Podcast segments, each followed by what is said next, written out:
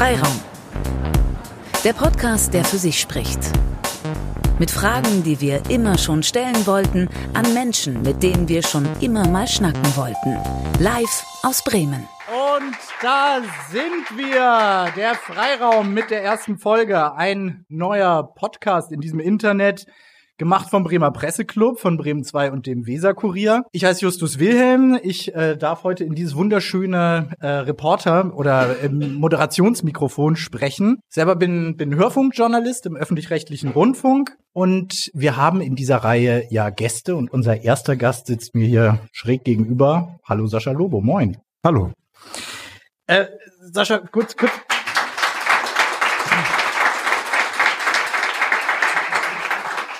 Fangen wir mal mit dir an. Ich habe, äh, als ich mich für die Sendung vorbereitet habe, mit einem Onkel von mir gesprochen, so zwei Wochen vorher. Der ist ja so ein bisschen was über 70. Der sagte, ach Sascha Lobo, das ist doch äh, der, der, der das Internet erklärt mit dem Iro und der immer so schlechte Laune hat. Wie, wie, wie, wie viel stimmt da? Ich glaube gar nicht, dass ich so oft schlechte Laune habe. Es ist reiner Zufall, dass ich genau dann immer schreibe oder rede. Was daran natürlich stimmt, ist, dass ich als Teil meiner Aufgabe, nicht, nicht vollumfänglich, aber als Teil meiner Aufgabe sehe, so ein bisschen den Stand der Digitalisierung speziell in Deutschland zu erklären, so ein bisschen darüber zum einen Wissen zu vermitteln und zum anderen auch ähm, einzuordnen, in welche Richtung es vielleicht gehen könnte. Und das ist auch schon die Erklärung, warum ich vergleichsweise oft schlechte Laune in diesem Bereich habe. Warum brauchen wir eigentlich noch einen Interneterklärer? Ich meine, wir haben 2019. Habe ich auch keine Ahnung. Ich freue mich aber, dass es so ist.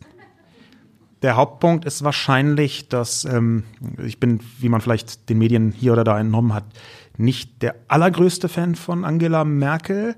Aber mit einem Satz hat sie sehr recht gehabt. Für den ist sie verspottet worden. Ich halte den für absolut richtig. Das Internet ist Neuland. Gut, sie hat ihn jetzt benutzt, um eine weltweite Überwachungsmaschinerie zu rechtfertigen. Das hätte ich eher nicht getan. Aber das Internet ist tatsächlich jeden Tag aufs neue Neuland. Die ganze digitale Sphäre ist immer wieder Neuland. Insofern ist es schon nicht völlig falsch, dass es diesen Beruf gibt, den übe ja nicht nur ich aus, sondern viele andere Leute auch, in kleineren und äh, größeren Kontext, manchmal eher fachlich, manchmal eher, ähm, sagen wir mal, mit so einem Querschnittsansatz, dass man erklärt, was dort draußen eigentlich los ist. Dass man den Leuten, die eben nicht die Zeit haben, so wie ich, irgendwie vier, fünf, sechs Stunden jeden Tag quer durchs Netz zu reiten, dass man diesen Menschen versucht, so ein bisschen die Entwicklung näher zu bringen. Ist es so, dass du dich dann äh, à la longue eigentlich selber abschaffen möchtest? Ich könnte jetzt großmütig und edel sagen, ja, natürlich, aber das ist ja völliger Unfug. Ich lebe davon sehr gut. Warum sollte ich mich denn davon abschaffen? Vor allem, weil das Internet ist immer wieder Neuland, bedeutet ja gerade das, was Angela Merkel damit gemeint hat, dass es sich immer und immer weiterentwickelt in einer Geschwindigkeit, die wir selber kaum begreifen.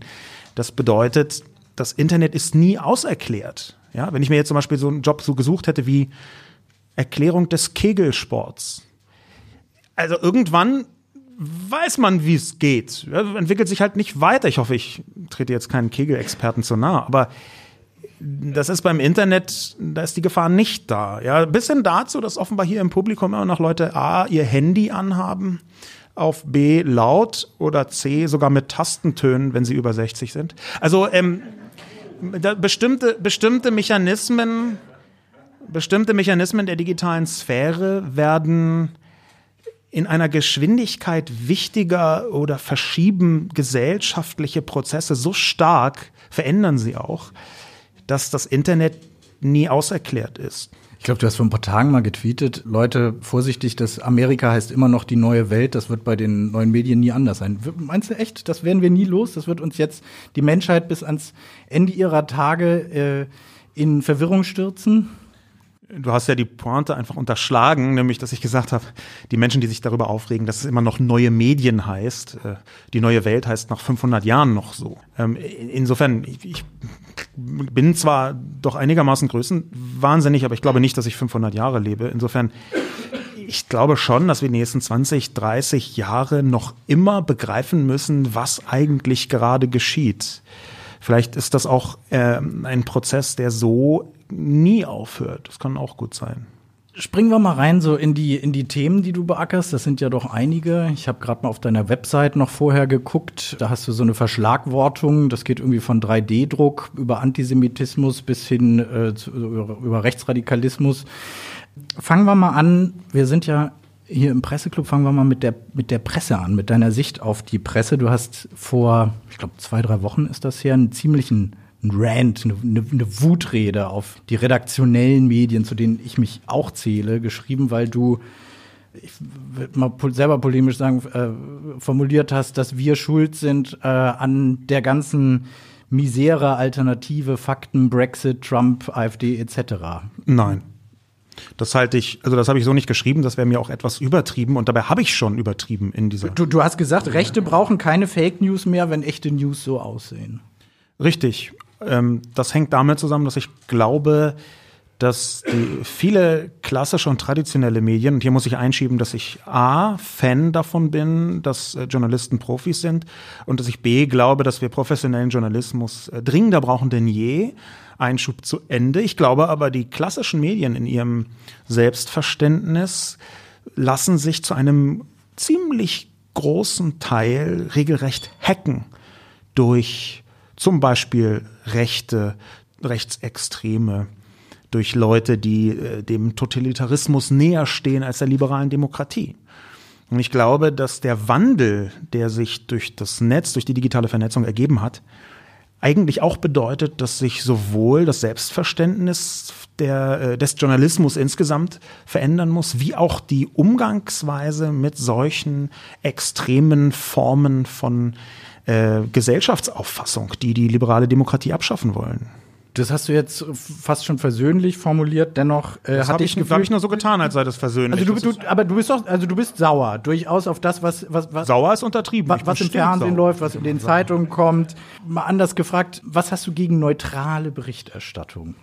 Also es fängt damit an, dass Neutralität ein bizarres Konstrukt ist, das so nicht existiert fast alle Informationen haben einen Kontext und dieser Kontext besteht auch daraus, dass man bestimmte Sachen weglässt und andere eben nicht und dadurch ist von Anfang an etwas neutral zu nennen, was ohnehin im Mediengeschäft eine Auswahl von Informationen zwingend beinhaltet, schon eine Hybris für sich selbst. Der zweite Punkt ist, dass wir im Moment die größte Attacke auf die liberale Demokratie seit vielen Jahrzehnten erleben in Mitteleuropa. Und Journalismus, so wie wir ihn heute verstehen, auch wenn vielleicht viele Journalisten das nicht teilen, das ist mir in dem Fall aber Schnurz. Journalismus, wie wir ihn heute verstehen, der kann überhaupt nur in einer liberalen Demokratie stattfinden. Wenn also Leute von außen kommen und die liberale Demokratie attackieren, dann kann man nicht so tun, als könne man ganz wertneutral über diese Attacke berichten. Ich glaube, dass Journalistinnen und Journalisten in unserem heutigen Verständnissystem von Journalismus, wo der Journalismus keine Gelegenheit auslässt, uns zu sagen, wie wichtig er für die Stützung der Demokratie ist. Dass genau diese Eigenansprüche erfüllt werden müssen. Sie müssen gedeckt werden durch ein entsprechendes Handeln. Und da darf ich eine ganze Reihe von Dingen, die heute einfach so fast bedenkenlos geschehen, nicht geschehen lassen. Sie dürfen einfach nicht passieren. Und dazu gehört, so zu tun, als sei es eine total entspannte, legitime Meinung, Flüchtlinge im Mittelmeer abzuschießen. Einfach die Boote. Das ist keine Meinung. Das ist ein ein Ausdruck von Menschenhass. Und den muss man auch so nennen. Es gibt einen sehr groben Witz in den Vereinigten Staaten, der genau diese, sagen wir mal, Neutralitätsfixierung, diese falsche Neutralitätsfixierung ganz gut auf den Punkt bringt. Das ist nämlich ähm, der Dialog äh, von einem Nazi und einem Demokraten, der moderiert wird von einem Journalisten. Und dann sagt der Nazi, tötet alle Juden. Und dann sagt der Demokrat? Nein. Und dann sagt der Journalist, das sind also die beiden Extremmeinungen, jetzt versuchen wir mal so ein bisschen Common Ground zu finden. Das, das was dahinter steht, ist ein Mechanismus, den man False Balance nennt, also falsche Balance. Und ich glaube, dass in sehr, sehr vielen Fällen, wenn Leute sagen, neutral berichtet, soll neutral berichtet werden, eigentlich gemeint ist, man soll Hass und Menschenfeindlichkeit nicht auch genauso nennen, sondern so tun, journalistisch so tun, als sei diese Aufforderung zur Gewalt, dieser Hass, diese Menschenfeindlichkeit einfach eine weitere Meinung. Und das halte ich für katastrophal. Hm.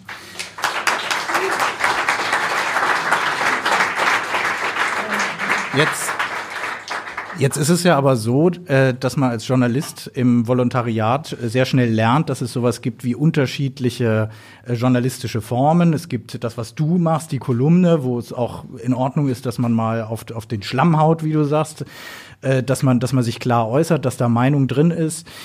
Aber es gibt, gibt ja eben auch die Nachricht, wo klar ist, da sollen Fakten erzählt werden. Und wenn es nun mal so ist, dass die AfD oder äh, Parteien, die klar sich gegen die Verfassung stellen, erfolgreich sind, dass es, dass es Demonstrationen von Nazis gibt und sowas, dann ist es doch trotzdem wichtig, im Zuge der Nachrichten die Fakten zu benennen und die Meinungsbildung dann nachgeordnet den Menschen, die sich das angucken, die sich das anhören, die das lesen, zu überlassen. Ich sage weder, dass man die Fakten nicht berichten soll, noch, dass man in jede Meldung Meinung hineinbringen muss. Ich glaube aber, dass man Nachrichten insgesamt, und zwar die ganze Facette von dem, was in Medien auftaucht, mit einer Haltung machen muss. Und diese Haltung, die ist aus meiner Sicht fast gleichbedeutend mit den Kernelementen einer liberalen Demokratie. Dazu gehört zum Beispiel Pluralismus. Ich glaube, dass in ganz, ganz vielen Bereichen gerade Journalisten komplett unterschätzen, wie dramatisch sich die Öffentlichkeit insbesondere durch soziale Medien gewandelt hat. Das bedeutet, man darf aus meiner Sicht nicht mehr das tun, was man früher für selbstverständlich hielt, nämlich die, das ganze Meinungsspektrum abzubilden, sondern man muss in seiner Einordnung der Fakten, die immer geschieht und die auch immer so eine eigene Haltung voraussetzt, ja, das beginnt damit, ob man Leute jetzt äh, Freiheitskämpfer oder Terroristen nimmt, um ein ganz plattes Beispiel äh, zu nennen. Ähm, aber genau diese Einordnung von Informationen, die Auswahl der Informationen, die muss sich unmittelbar und viel stärker auf die liberale Demokratie zurückbeziehen. Ich glaube, dass man Haben sehr verlernt. Also war ich, das mal anders? Ich glaube, dass wir ehrlich gesagt in der zweiten Hälfte des 20. Jahrhunderts in so ein bisschen so einer zurechtgemachten Blase gewohnt haben. Ich glaube, dass wir alle miteinander, und ich, ich schließe mich da überhaupt nicht aus, auch immer noch nicht aus, dass wir dramatisch unterschätzt haben, wie machtvoll dieser Rückkanal ist, der mit dem Internet entstanden ist und wie sehr er uns, dieser Rückkanal, zeigt, wie die Leute eigentlich sind. Und das, was wir sehen, ist halt nicht in allen Dimensionen angenehm. Ja, die Medien ähm, als äh, Stütze der liberalen Demokratie in der zweiten Hälfte des 20. Jahrhunderts, in Deutschland ja sogar explizit als äh, Reaktion auf die Nazizeit errichtet worden, die haben vor sich hingesendet und haben höchstens anekdotisch sich darum mal gekümmert, was zurückkam. Und auch das war eher so entweder belächelt oder naja, es gehörte halt dazu, ne, oder irgendwelche Leserbriefschreiber oder irgendwie, sie rufen sie jetzt an im Telefon und stimmen sie ab für 1, 2, 3. Aber auf einmal sagen die Leute tatsächlich, was, wie, warum ankommt bei ihnen und es entstehen Rückkopplungsprozesse, die noch viel zu häufig ignoriert werden.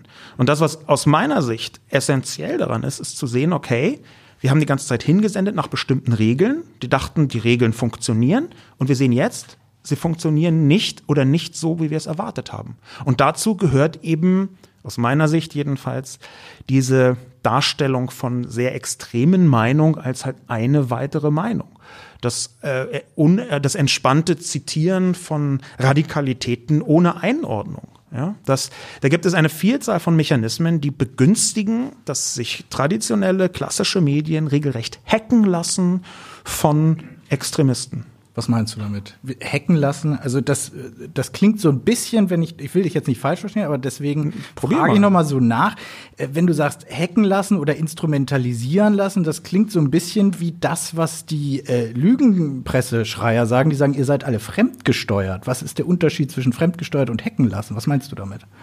Also hacken lassen ist sehr deutlich gegen den eigenen Willen und fremdgesteuert muss man ja auch mit sich machen lassen. Das wäre für mich jetzt so der definitorische Unterschied. Aber das, was ich tatsächlich meine, ist, dass gerade Rechte und Rechtsextreme ganz gut rausgefunden haben, wie die Öffentlichkeit, die Rezeption von Nachrichten in der Öffentlichkeit funktioniert.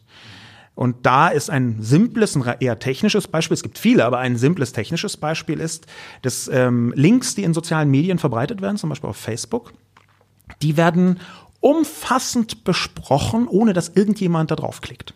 Das heißt, nur die Überschrift alleine wird hinein vermutet in eine nachrichtliche Sphäre.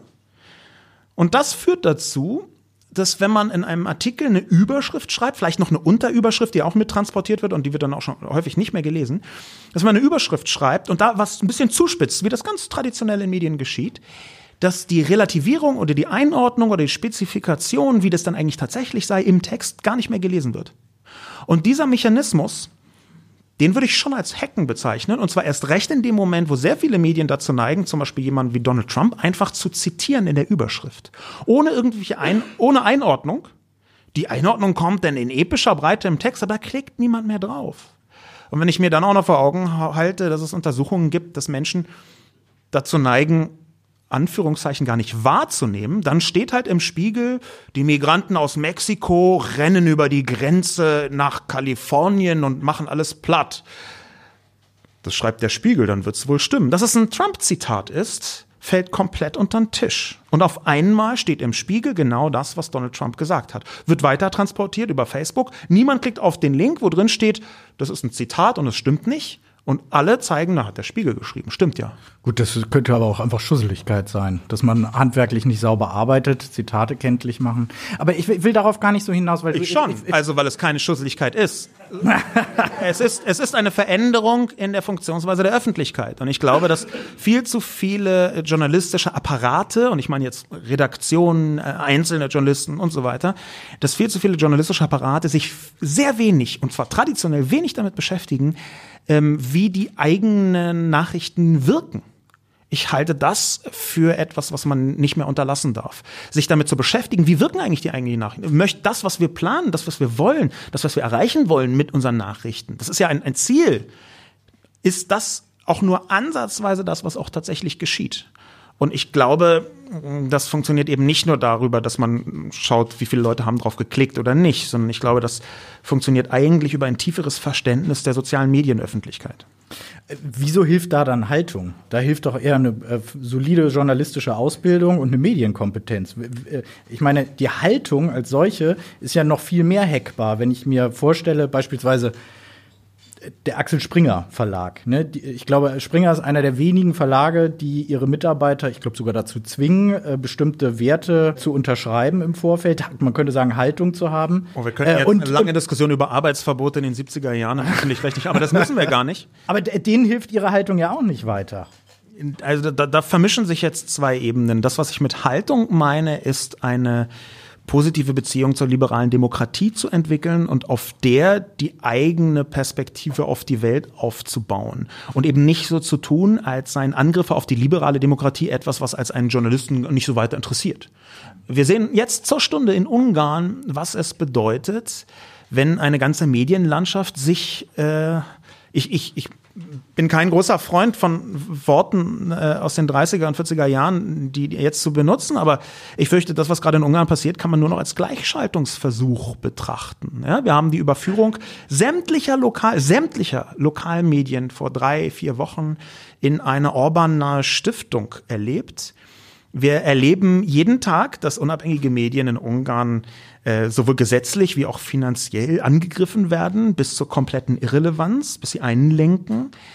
Ich glaube, Ungarn ist da bloß weiter als viele andere Länder.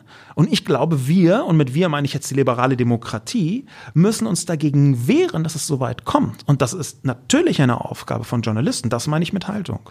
Wenn man mal äh, konkret, und zwar, weil wir jetzt auch hier in Bremen sind, vor ein paar Wochen der Bremer AfD-Abgeordnete Frank Magnitz wurde hier zusammengeschlagen, als aus dem Theater Ist kam. mir zu Ohren gekommen. Hab, habt ihr gehört? Hast du gehört? Es gab darauf einen, großen, großen Aufschrei von Menschen, die sagten, es kann nicht sein, ein, ein Bundestagsabgeordneter, der unter mutmaßlich politischen äh, Gesichtspunkten zusammengeschlagen wurde. Du hast, du hast dich sehr stark dagegen gewehrt, gegen, gegen diesen Aufschrei. Na, so würde ich das da? nicht stehen lassen. Nee? Also, nein, also ich würde, zum einen habe ich erst relativ viel später, ich habe bei dem Aufschrei nicht mitgemacht, ich habe relativ viel später eine kurze Passage darüber geschrieben. Ähm, aber es ist absolut richtig. Wir wissen von Anfang an, dass die AfD Nachrichten instrumentalisiert. Die AfD hat in Deutschland das geschafft, was ich gerade versucht habe zu sagen, mit so einer Art kleinen Hack hinzubekommen. Sie hat in vielen Dimensionen so getan, als sei sie eine normale demokratische Partei mit normalen demokratischen Ansichten. Das ist sie nicht. Ist sie einfach nicht. Und ich glaube, dass es sehr wichtig ist, sich zu vergegenwärtigen, okay, wenn Informationen von der AfD kommen, dann haben die fast immer manipulativen Charakter aus meiner Sicht. Fast immer. Und ich glaube, im Nachhinein ist den allermeisten Leuten klar geworden, dass es auch in diesem Fall genau so war. Da war die Rede von irgendwelchen Kanthölzern. Dafür gab es keine Beweise. Und zwar deswegen, weil sie offensichtlich nicht da waren, wie wir danach in den veröffentlichten Videoaufnahmen gesehen haben. Und trotzdem haben alle, alle, alle großen Medien angefangen, um über irgendwelche Kanthölzer zu berichten ohne darüber nachzudenken, dass das vielleicht eine Übertreibung sein könnte. Einfach, weil da ein besonders blutiges Foto am Start war, wo nachher der Herr sogar selber gesagt hat, ja, er hatte Angst, dass das nicht ausreichend groß berichtet wird, deswegen hat er dieses besonders dramatische Foto dazu getan. Ich halte es für eine geradezu klassische Hackung der großen Medien, dass das so durch die gesamte Medienlandschaft geprügelt worden ist, ohne vorher zu fragen, was genau da geschehen ist. A, weiß man bis heute nicht genau, wer es war. B, hat gerade die AfD Bremen eine Vielzahl von, sagen wir mal, schwierigen Verbindungen, in des, deren Umfeld gibt es äh, problematische Leute zwischen Hells Angels und irgendwelchen anderen sehr merkwürdigen, verbrecherhaften Strukturen. Es gab regelmäßig sogar Drohungen, ist mir zu Ohren gekommen, gegen den Vorstand der AfD Bremen, weil dort Leute sich durch einen Zusammenschluss mit so einer anderen rechtsextremen Truppe in Bremen halt nicht ausreichend gewürdigt gefühlt haben. Und dann jedes einzelne Wort der AfD Bremen für bare Münze zu nehmen und das gleich bundesweit groß aufzusetzen. Ich, ich dachte ja kurz, ein Brennpunkt Kanzholz wird noch gesendet in der ARD oder so. Mit Verlaub, das halte ich, das halte ich wirklich für ein sehr, sehr schwerwiegendes Versäumnis. Und ich würde mir wünschen, dass das so aufgearbeitet wird wie die vielen anderen Versäumnisse, die auch jeden zweiten Dienstag, nee, war nur ein Scherz. Na gut, aber was dem ja zugrunde liegt, ich kann mich auch noch erinnern, wie wir das in der Redaktion besprochen haben, ist ja die Tatsache, dass man sagt, Mensch, da wurde jemand offensichtlich verletzt. Es könnte sein, dass das politisch äh, Hintergrund ist. Und auch wenn der uns nicht passt, wenn wir den nicht mögen, wenn wir auch dessen Methoden nicht, nicht schätzen, so müssen wir doch trotzdem, gerade weil wir die Werte haben, die wir haben, dementsprechend das verurteilen das ist für mich die völlig falsche Fragestellung. Die allererste, die da sein sollte, ist, okay, wir haben regelmäßig äh, erlebt, wie die AfD offensichtlich die Unwahrheit sagt oder sogar lügt. Wir haben gerade heute groß durch die Medien äh, äh, fliegen sehen, dass die AfD offenbar ganz aus Versehen die falsche Spenderliste rausgeholt hat gegenüber dem Bundestag. Das ist ja ärgerlich. Die lügen also in sehr, sehr vielen Dimensionen. Da müsste man aus meiner Sicht zuerst fragen, A, stimmt das? B, was stimmt davon? Wie stimmt es? Und nicht sofort in einem Atemzug aus lauter demokratischer Selbstempörung die komplette Perspektive der AfD, die auf keiner anderen Quelle beruht als die AfD, übernehmen und groß aufpusten und daraus seine Schlüsse ziehen. Ich glaube, man hätte sehr viel präziser recherchieren müssen. Und ich glaube, ich bin überhaupt nicht allein mit dieser Meinung, sondern ich glaube, dass wenn man heute Leute anspricht, wie sie so zur Situation Kantholz stehen, dass sie dann schon sagen, ja, okay, da hätte man vielleicht schon auch noch mal so ein bisschen. Und stattdessen aus einer bizarren, oh nee, das ist jetzt mir aber sehr gewalttätig, ähm, äh, weiß ich aus, aus, so einer, so einer, aus so einem Schuldkomplex oder so. Ich kann es gar nicht sagen, warum das so geschehen ist. Natürlich, vorauseilender Gehorsam würde ich nicht sagen, das kam hier gerade aus dem Publikum. Natürlich ist ein Angriff, ein körperlicher Angriff auf äh, einen Bundestagsabgeordneten nicht akzeptabel. Ist auch nicht die Art und Weise, wie ich das tun würde, ehrlich gesagt. Aber trotzdem, auch in so einer harten Situation, muss man doch bestimmte journalistische Tugenden zwingend anwenden, gerade dann. Und erst recht, wenn man sich anschaut, wie ist denn bisher mit Gewalt gegen Politiker umgegangen worden. Es gab Bombenanschläge auf äh, Politikerinnen der Linkspartei. Wurde da so gigantisch berichtet? Hm, kann ich mich nicht erinnern. Und auf einmal, weil die AfD sehr genau weiß, wie man medial inszeniert, ist das so eine Detonation? Ich weiß nicht, zwölf Talkshows oder wie viel drumherum gegangen sind? Keine Ahnung. Ich finde das aus der Perspektive vor der, vor der Attacke auf die liberale Demokratie, die wir heute sehen, finde ich das fatal. Ist es äh, tatsächlich diese, diese, dass die AfD diese Klaviatur offenbar besser beherrscht als, als manche anderen? Oder ist es dann nicht viel eher, da sind wir wieder bei der, bei der Haltung, die, die schlotternde Sorge in den Redaktionen, dass, oh Gott, wenn wir das jetzt nicht machen, dann haben wir morgen wieder so und so viele Trolle von rechts, die werden uns alle sagen, ihr seid die schlimme Lügenpresse. Muss euch jetzt was Trauriges sagen, liebe Journalisten hier im Club und da draußen. Das wird immer so sein. Ihr seid mit der Einrichtung dieses Rückkanals, mit der Einrichtung der sozialen Medien und des Internets in einer Situation, die wird nie wieder so wie früher. Es kommt nie wieder die Zeit, nie, Egal was passiert, außer vielleicht Steinzeit kommt wieder oder so. kann, kann, ja sein, irgendwie ein Gletscher fällt uns auf den Kopf. Nee, Klimawandel, Gletscher ist unwahrscheinlich. Aber ähm, nie wieder kommt die Zeit, wo man nicht von tausenden Leuten attackiert wird, wenn man eine, um jetzt mal Anatol Stefanovic zu zitieren, Meinung links von Adolf Hitler im Internet vertritt. Diese Zeit kommt nicht mehr.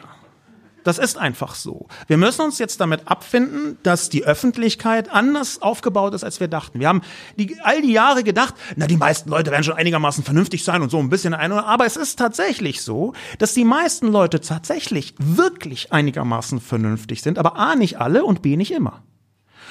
Und offenbar neigen sie dazu, speziell in bestimmten Situationen in den sozialen Medien enorm unvernünftig zu sein. Wenn man in so einer durchschnittlichen, sagen wir mal, Maischberger-Sendung gegen die AfD wettert, wie ich das schon immer getan habe, dann kriegt man danach so na, 2000 Wortmeldungen ungünstigen Inhalts. Und davon sind ein paar hundert Gewaltdrohungen und davon ein erklecklicher Teil Todesdrohungen. Das ist einfach so.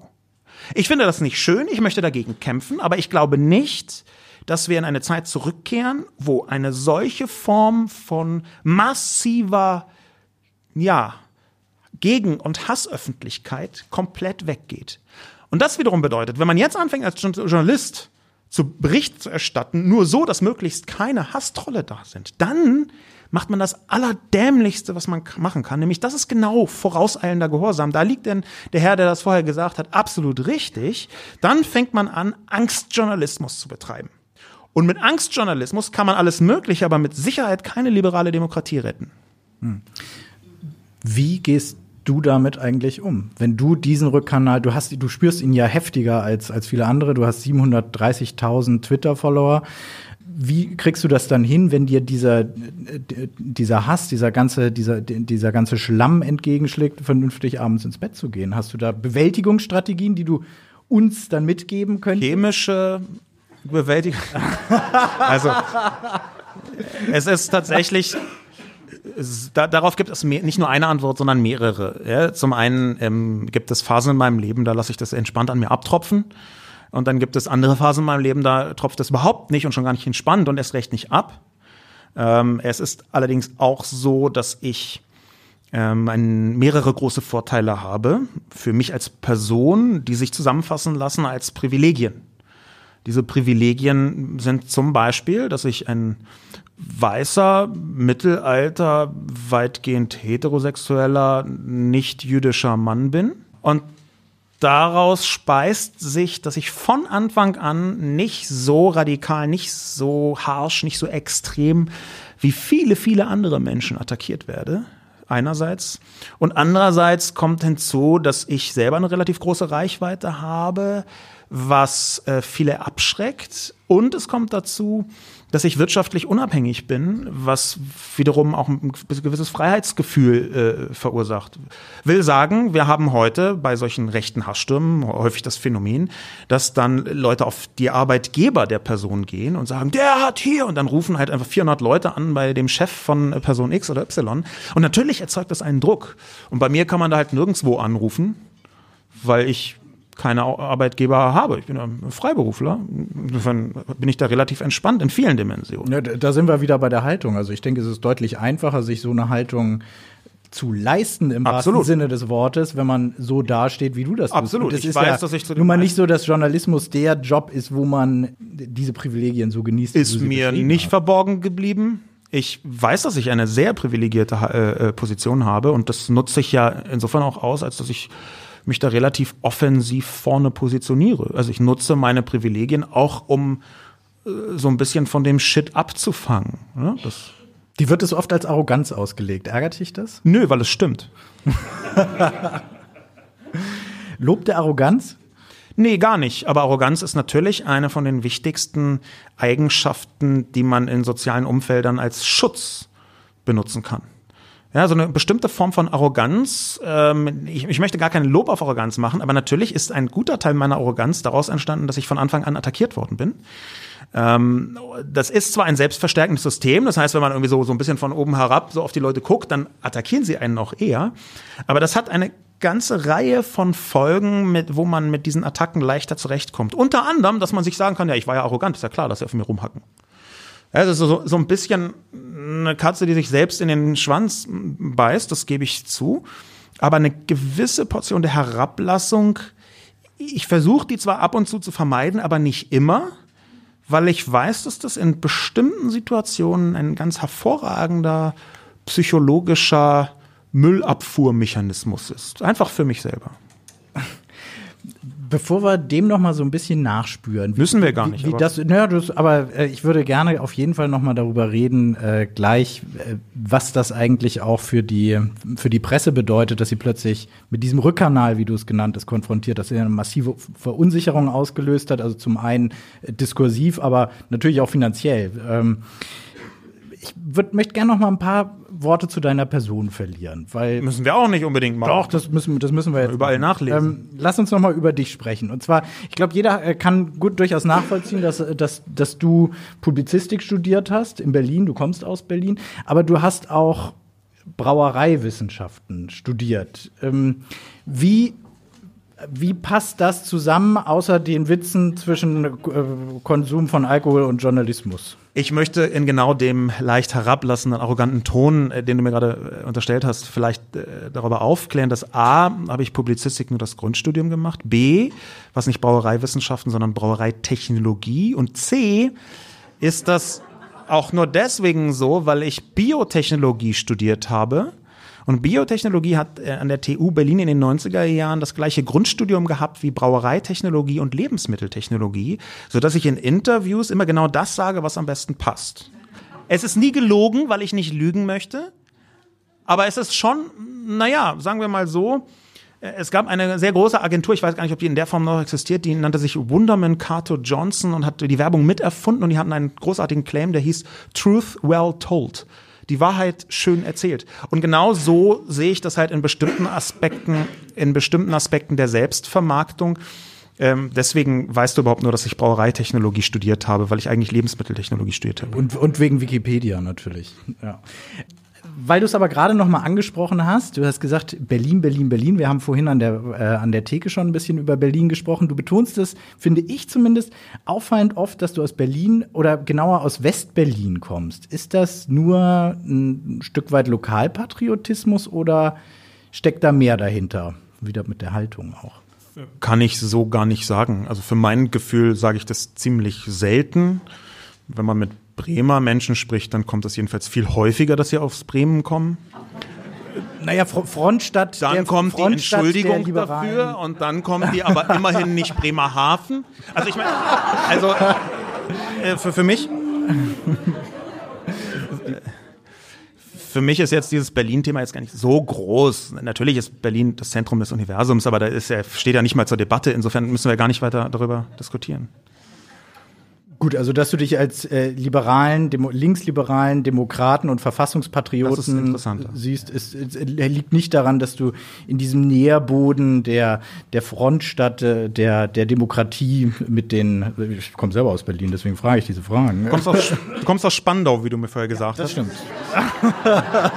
Das stimmt. Spandau, wir sind ja in Bremen, das muss man vielleicht sagen. Spandau ist quasi das Bremer Hafen von Berlin.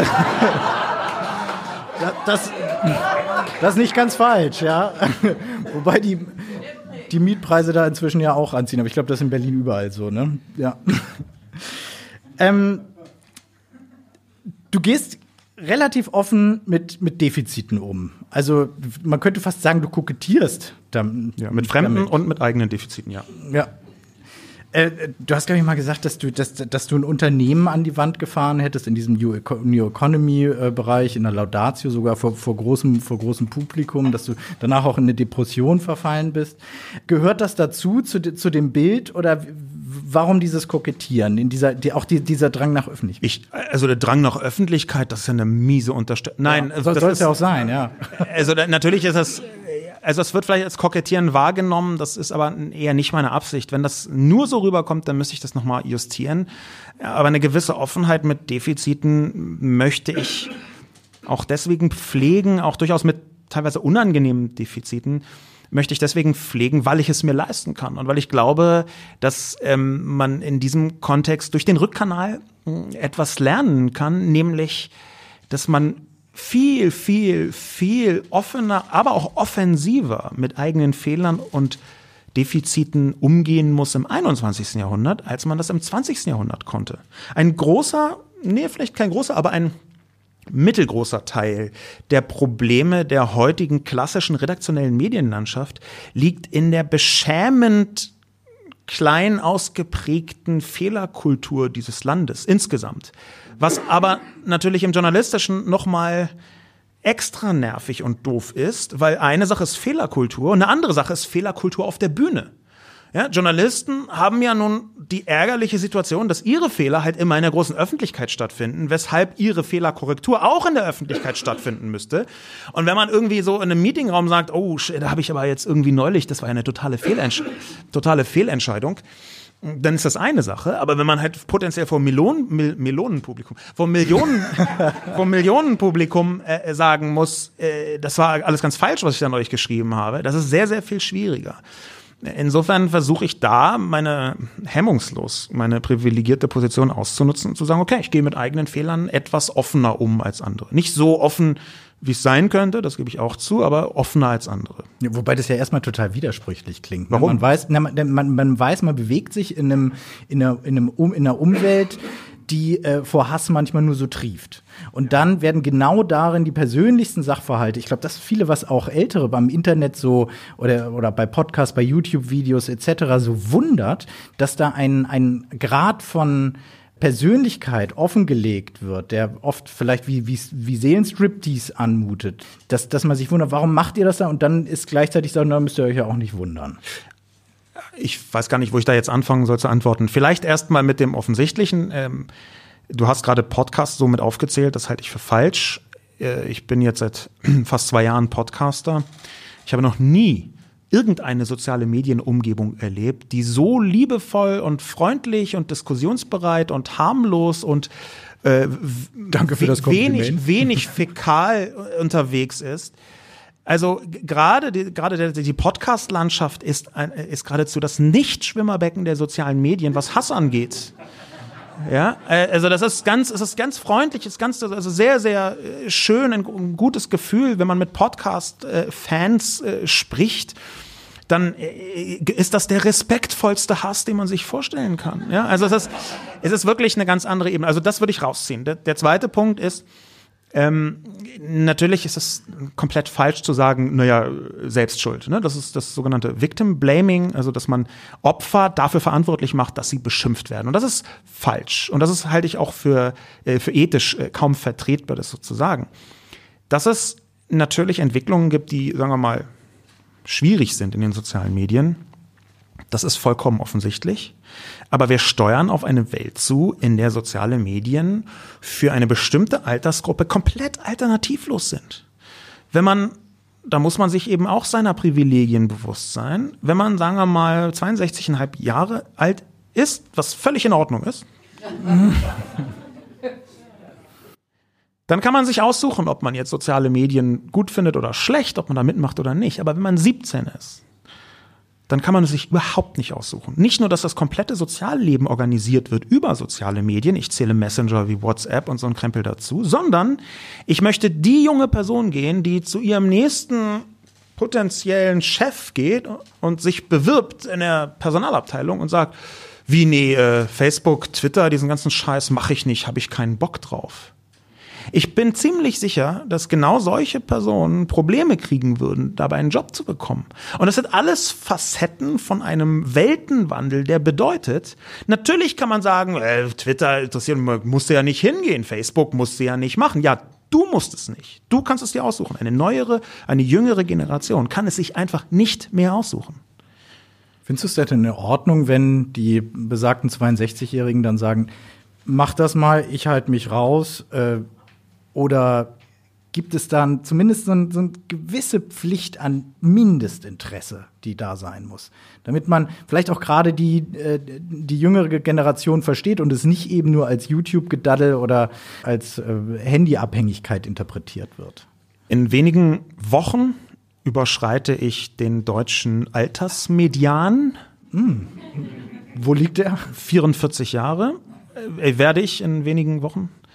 Ähm, das bedeutet, ich bin so ziemlich genau in der Mitte zwischen allen. Ich gebe mir in den letzten Jahren sehr viel Mühe, nicht altersfeindlich zu werden, aber schaffe es nicht immer. Und Victim Blaming, daran sind auch die Alten schuld. Es ist leider in der Tat so, dass wir in einer sehr ungünstigen Zeitenbruchsituation leben. In ganz, ganz vielen Bereichen. Davon handelt übrigens interessanterweise auch das Buch, was ich im Herbst rausbringe. Ich sage hier zum ersten Mal, dass ich eins tue. Ich sage aber nicht den Titel. Ich sage nicht wo und was alles sage ich nicht. Aber ich werde eins rausbringen. Aber es handelt genau davon, dass wir in einer ziemlich bizarren Zeit leben, wo nämlich ganz viele Leute entspannt so tun können, als würde es ewig so weitergehen, weil für sie ewig eigentlich nur noch 10 oder 15 Jahre ist. Und ganz viele andere Leute können es sich nicht leisten, so zu tun, als würde alles ewig weitergehen, weil für sie ewig halt noch 70 Jahre sind.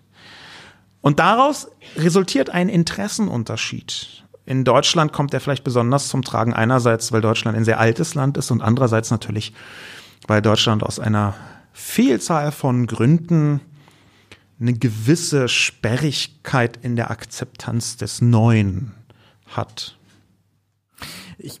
Würde dieses Thema ähm, alt gegen jung, möchte ich es mal äh, überschreiben, gleich nochmal in die Diskussion bringen. Ich finde das ein interessantes Thema. Ich glaube, das wird hier auch in der, in der Runde gerne diskutiert werden, weil wir als Presseclub gerade auch äh, ein Verein sind, wo viele junge Journalisten, die jetzt den Verein tragen, aber eben noch viele von der alten Garde da sind. Insofern lasst uns das, das Thema mal ein bisschen einkapseln. Ich finde finde es hochinteressant, da müssen wir gleich noch drüber sprechen. Ich würde gerne noch mal auf eine Sache zu sprechen kommen, die du wie du eben angerissen hattest, du sagtest, Podcast ist ein liebevolle, eine liebevolle Umgebung. Aber dann, dann lass uns doch mal über die sprechen, wo es, wo es rauer, wo es rauer zugeht.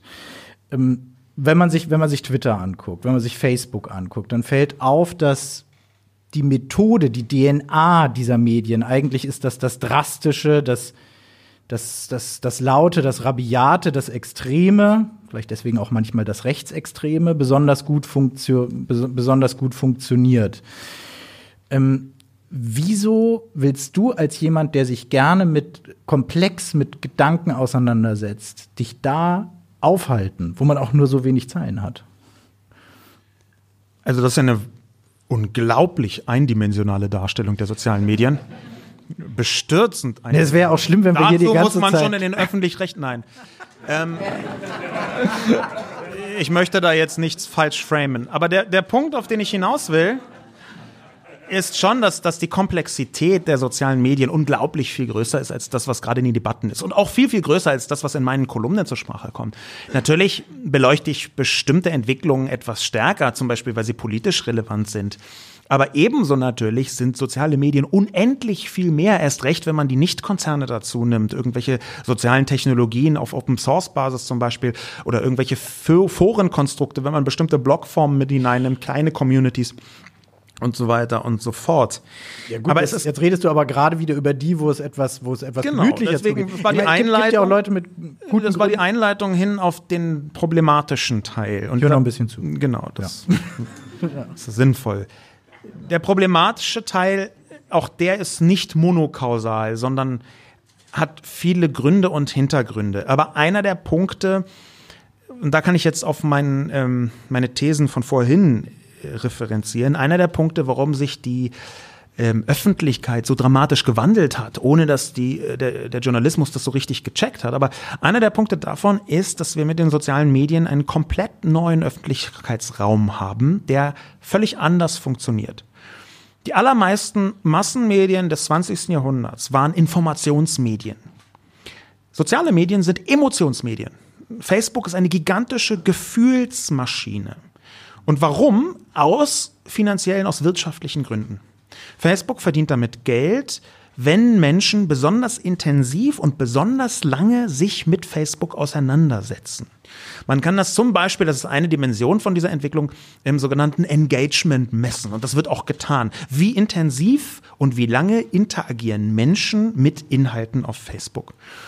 Das ist eine technische Formel, die dahinter steht. Sehr komplex, sehr umfassend und nicht nur ein einfacher Algorithmus, sondern wirklich eher eine Art von Software-Systematik. Aber diese Software-Systematik hat in den letzten Jahren dazu geführt, dass Facebook einerseits eine unglaublich effiziente Werbemaschine geworden ist. Das heißt, so viel Zeit und Engagement wie möglich von den Leuten rausgemolken hat. Es hat aber andererseits dazu geführt, dass Effekte verstärkt worden sind, um Menschen möglichst Gefühle spüren zu lassen. Je mehr Gefühl, desto mehr Engagement, kann man etwas vereinfacht, aber ungefähr so sagen. Deswegen hat Facebook alle Inhalte bevorzugt, die Menschen dazu bringen, heftig zu interagieren, zu kommentieren, zu liken und so weiter und so fort. Und nun zeigt es sich, dass unter anderem Angst und Empörung diejenigen Gefühle sind, zusammen mit witzigen Dingen und mit ja, so sagen im weitesten Sinne empathischen Regungen. Aber ganz vorne Angst und Empörung sind genau die Gefühle, die am allerbesten dazu geeignet sind, um Leute an der Facebook-Nadel zu halten. Und genau dieser Mechanismus hat zu einer Vielzahl von Verwerfungen in der Gesellschaft geführt. Übrigens dort am allerheftigsten, wo die geringste Medienkompetenz besteht. Das bedeutet, Leute fangen an, diese Inhalte zu lesen und wahrzunehmen auf eine Weise, die nichts zu tun hat mit der Einordnung, das ist jetzt emotional. Also das zeigt Facebook mir, weil ich gemerkt habe, dass ich bei gequälten Katzen immer den ganzen Film gucke und danach like oder Trauer oder Sad Smileys mache und kommentiere und empört bin und das weiterleite an meine Freunde. Schaut euch das mal an, Katastrophe. Also genau diese Form von Gefühlsweckung. Die trifft einen besonders unvorbereitet, wenn man keine große Medi Medienkompetenz hat. Und das gehört aus meiner Sicht mit zu den größten Katastrophen, die von Facebook verursacht worden sind. Perfekte Werbemaschinerie, null, wirklich null Interesse für die in Anführungszeichen Begleiteffekte. Und die sind hier noch harmlos. Wir haben eine Vielzahl von Ländern, wo nachweislich Facebook, speziell Fake News auf Facebook und auch auf WhatsApp, was zu Facebook gehört, zu Toten geführt haben. Also zu Menschen, die gestorben sind, Menschen, die ermordet worden sind. In Indien gab es mehrmals Mobs von bis zu 3000 Menschen, die aufgrund von WhatsApp-Nachrichten, weitergeleiteten Filmchen zum Beispiel, Wanderarbeiter erschlagen haben, weil die halt so ähnlich aussehen wie Männer, die mal ein Kind entführt haben in einem pakistanischen Werbeclip. Und ich wünschte, das wäre gelogen. Ist es nicht. Ich wünschte, das wäre ein Scherz, aber ist es nicht. Also wenn dem aber zugrunde liegt, dass Facebook Geld verdient, Geld verdienen muss, und zwar mit Werbung. Und Werbung da am besten gut einstreuen kann, wo eben am meisten Empörung oder Angst ist. Wäre dann diese, diese etwas schräge Idee, die manchmal durch die Debatte geistert, ein öffentlich-rechtliches soziales Netzwerk, wo eben dieser, die, die, die, die, dieser kapitalistische Grundgedanke nicht drinsteckt ist das irgendwo realistisch? Ich meine, nach dem Krieg wurden ja hier auch die großen Medien genauso strukturiert, weil man festgestellt hat, hey, wir müssen es anders machen, als es vorher war. Nein. Das ist nicht realistisch, das halte ich auch nicht für wünschenswert und das liegt jetzt nicht nur daran, dass die öffentlich-rechtlichen äh, sich ja schon mit ihren normalen Aufträgen, äh, sagen wir mal, hier und da etwas schwer tun. Die Komplexität eines solchen sozialen Netzwerkes die unterschätzt man sehr leicht, die Größe auch. Wir haben zur Stunde deutlich über zwei Milliarden aktive Nutzer auf Facebook. Diese Größenordnung, die versteht fast niemand. Es gibt eine These von einem Mann, der sehr intensiv für mehrere äh, Zeitschriften, hauptsächlich glaube ich äh, The Atlantic Magazine, Facebook betrachtet. Alexis Madrigal heißt der. Ähm, der hat äh, 2017 den denkwürdigen Satz gesagt, den ich immer wieder zitiere. Facebook hat Facebook nicht verstanden. Und das stimmt tatsächlich. Facebook hat Facebook nicht verstanden. Und das ist noch eine günstige Deutung. In Myanmar haben wir die Situation, dass über Fake, Fake News auf Facebook genozidale, also völkermordähnliche Ausschreitungen vorgenommen werden. Da findet also ein Völkermord ähnlicher, was auch immer, Sturm auf Menschen statt auf die Rohingya, um genau zu sein, der durch Facebook mit verursacht wird, durch Fake News auf Facebook, da ist das noch eine sehr freundliche und günstige Deutung, wenn man sagt, Facebook hat Facebook nicht verstanden. Das ist der gegenwärtige Stand und auf der Ebene jetzt zu sagen, also genau das, was schon Facebook mit vielen Milliarden äh, Dollar im Hintergrund und super klugen Leuten, dann jetzt auch noch öffentlich-rechtlich zu machen, das halte ich für einen komplett falschen Ansatz. Hm. Wenn du sagst, sie haben sich selber nicht verstanden, also vielleicht noch nicht mal bösen Willen oder zumindest Unterlassung äh, ah, da unterstellst. So böser Willen, das ist jetzt eher eine philosophische Diskussion, dass sie sich aggressiv nicht darum gekümmert haben oder kaum. Dass ihnen wurscht ist einfach, ne? Hauptsache die Klickzahlen stimmen und die Werbeeinnahmen. Das Schlimme war, wenn, wenn sie wenigstens gesagt hat, ist uns egal, aber sie haben ja irgendwie regelmäßig PR-Kosmetik unternommen. Ja, sie haben ja so getan, als sei es ihnen nicht Wurst, aber faktisch bestürzend wenig daran geändert. War die Wahl von Trump auch so ein Facebook-Unfall, weil sie sich selber nicht verstanden haben? Ähm, darauf kann man ein klares Jein antworten. Das ist ein bisschen komplexer. Sagen wir mal so, ohne Facebook hätte Trump vielleicht gewonnen, ohne Fox News hätte er ganz sicher nicht gewonnen. Denn diejenigen, die sehr entscheidend waren für die Wahl von Trump, ähm, die sind in allererster Linie nicht irgendwelche Opfer von ominösen Facebook-Anzeigen, sondern viel, viel eher Leute, die dieser absurden, aus meiner Sicht faschistoiden Perspektive von Fox News folgen, von diesem Kryptofaschisten Rupert Murdoch. Also das, das halte ich den, den, den eigentlich äh, katastrophalen Hebel, dass es dort ein Medium gibt, was nicht im entferntesten auch nur den Ansatz einer, eines Kriteriums Wahrheit oder irgendwas in die Richtung Objektivität äh, verursacht zu äh, formulieren möchte. Und ich rede jetzt nicht von Neutralität, sondern ich rede zunächst erstmal von Objektivität als Blick auf die Welt, die man dann mit der eigenen Haltung gerne anreichern kann. Ich rede jetzt nicht gegen konservative Medien, sondern ich äh, rede gegen das ist es inzwischen einfach ganz eindeutige Form von Staatsfunk, den Fox News da tut, im Sinne von Trump. Gut, dann können wir unterm Strich ja zumindest froh sein, dass die Amerikaner uns doch damals hier zumindest den öffentlich-rechtlichen Rundfunk ähm, vorgeschrieben haben, den sie ja selber noch nicht mal in der Form haben, weil das haben wir ja dann nicht. Du guckst gerade etwas gequält. ich wollte einfach nichts Böses sagen. Gut, vielleicht, vielleicht, muss ich auch irgendwie noch mal gucken, dass der Laden, in dem ich arbeite, hier nicht ganz schlecht wegkommt. Darüber wollte ich ja was Böses sagen. Ja. Nein, es ist halt, ich, also ich halte hier vielleicht auch nochmal, und ich werde nicht gezwungen, das zu sagen, ich halte öffentlich-rechtliche Medien sowohl von der Idee als auch in großen Teilen von der Umsetzung her für absolut essentiell. Das ist für mich überhaupt gar keine Frage. Erst recht in Zeiten, wo äh, traditionelle private Medien, die genauso essentiell sind, große Schwierigkeiten bei der Refinanzierung haben. Ja, weil sie wesentliche Elemente dieser neuen Öffentlichkeit ganz offensichtlich nicht verstanden haben. Wie ist mit Robert Habeck? Der hat gesagt, ich habe keine Lust mehr auf diese Sphäre. Twitter, ich bin raus. Äh, hat er es auch nicht verstanden oder ist es nachvollziehbar zumindest? Nachvollziehbar ist es natürlich. Ob es sinnvoll war, ist noch eine zweite Sache. Twitter ist in Deutschland jetzt auch nicht so wichtig, wie es selbst glaubt, muss man dazu sagen. Ähm, andere Medien sind wichtiger. Facebook ist aus meiner Sicht wichtiger als Twitter. Instagram ist wichtiger als Twitter, wenn man Menschen unter 40 erreichen möchte. Also es gibt eine ganze Reihe von ähm, sozialen Medien, die wichtiger sind als jetzt ausgerechnet Twitter. Ja, äh, Twitter, das ist in, in, Deutschland, äh, das sind in erster Linie so äh, Schmunzelleute, Schmunzelleute. Schmunzelleute, die den ganzen Tag die geilsten Gags reißen, viele Journalisten, viele Politiker und viele Nazis. Also das ist so die Mischung. Äh, das, das ist einfach leider die deutsche Twitter-Mischung. Ich hätte mir auch gewünscht, dass es anders ist, ähm, aber es ist faktisch leider tatsächlich genau so. Weil du gerade jetzt auch wieder sagst Nazis. Äh, ja. Das ist ein Begriff, den du relativ stringent benutzt. Ja. Kann man den Begriff Nazis eigentlich sinnvoll benutzen heute? Und wie, wie, wie, wie ja, siehst du den? Als Nationalsozialist, äh, was also ist ein Nazi heute 2019? Was ist eigentlich ein Nazi? Das ist sehr interessant, dass du es fragst, ähm, weil ich es für wichtig. Weil ja noch nicht mal die Nazis wollen Nazis sein, wollte ich mal Ja, da kannst du mal sehen, wie sehr die Nazis das Image der Nazis versaut haben. ja. Äh, es ist schon so, dass wir unterschiedliche Facettierungen haben, was die Positionen ähm, auf der konservativen und rechten Seite der Mitte angeht. Ähm, ich würde zum Beispiel jederzeit sagen, ähm, dass es ein breites Spektrum von Konservativen gibt, die ich nicht rechts nennen würde. Ja, das heißt, rechts hat in Deutschland den Beigeschmack von antidemokratisch.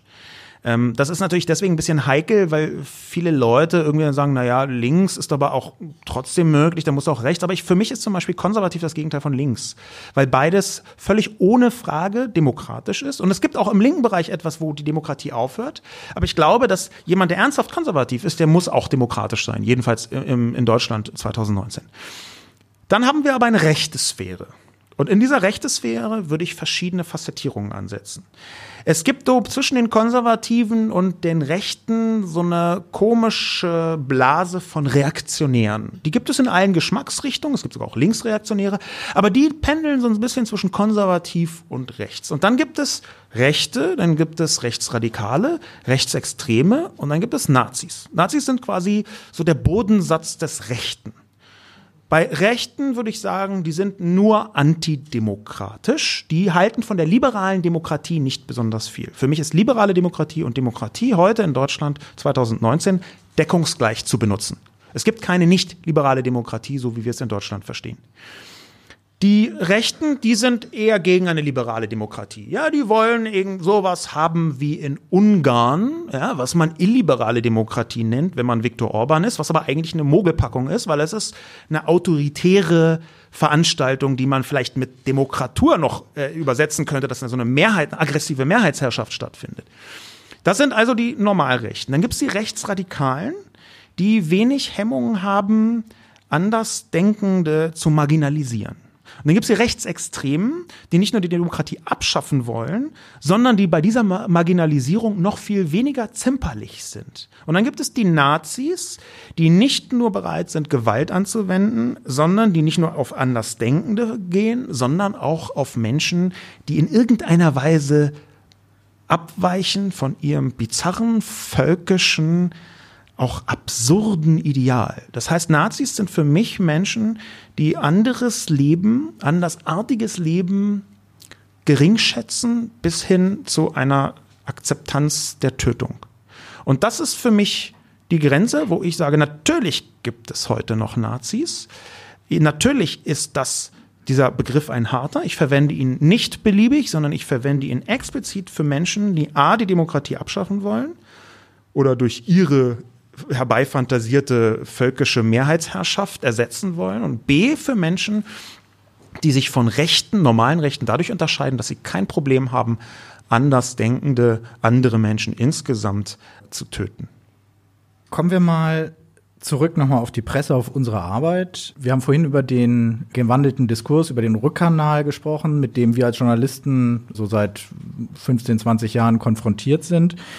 Das zweite oder die zweite große Kränkung ist ja nicht nur dieser Rückkanal, sondern eine ganz sehr praktische finanzielle Not, die dadurch entsteht, dass viele Artikel heute, die früher gekauft wurden, auf äh, gedruckten Zeitungen verkauft wurden, im Internet einfach for free zu lesen sind. Also seit da irgendjemand mal auf diese Idee gekommen ist, Anfang der 90er Jahre, ach, der Praktikant soll mal die, äh, die, die, die Titel da ins Internet stellen, dann kauft uns vielleicht wer, ist da ja echt was ins Rutschen gekommen.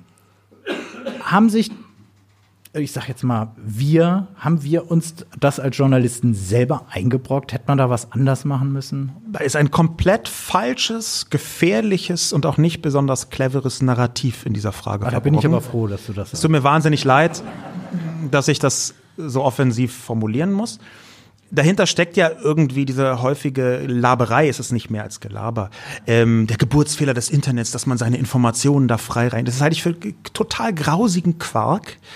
Aus dem einfachen Grund, weil es einem gigantischen Missverständnis aufsitzt. Nämlich dem Missverständnis, dass eine bestimmte Form von medialer Information ernsthaft ein Produkt sei. Das ist es nicht. Ein Artikel ist kein Produkt. Menschen bezahlen nicht für einen Artikel, sie tun es natürlich trotzdem, aber es ist kein Produkt in einem medialen Sinne. Ich würde sogar sagen, dass ein klassisches Magazin im Web für sich noch nicht ein Produkt ist.